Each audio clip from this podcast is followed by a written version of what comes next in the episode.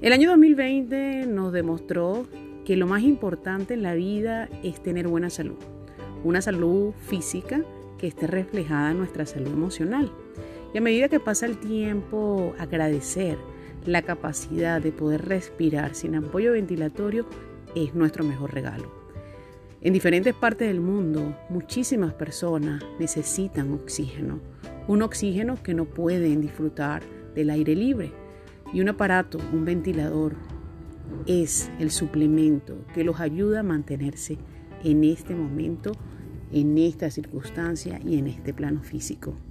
Cada mañana, cuando inicias tus 24 horas, lo primero que debes hacer al abrir los ojos es agradecer. Agradecerle a Dios la oportunidad de estar vivo, de estar en esta circunstancia. Sí, en algunas oportunidades podemos transitar el camino de la desesperación, de la angustia, de la desesperanza. Sin embargo, tienes lo más valioso que cada ser humano en la faz de la tierra puede desear.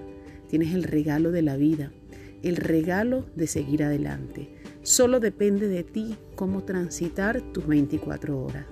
Y Dios con cada mañana te dice, adelante, que aún estás a tiempo. Mis amigos, desde este otro lado del teléfono te mando un gran abrazo.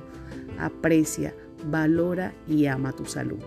Tu salud física y tu salud emocional son un binomio que juntos siguen adelante. Un gran abrazo.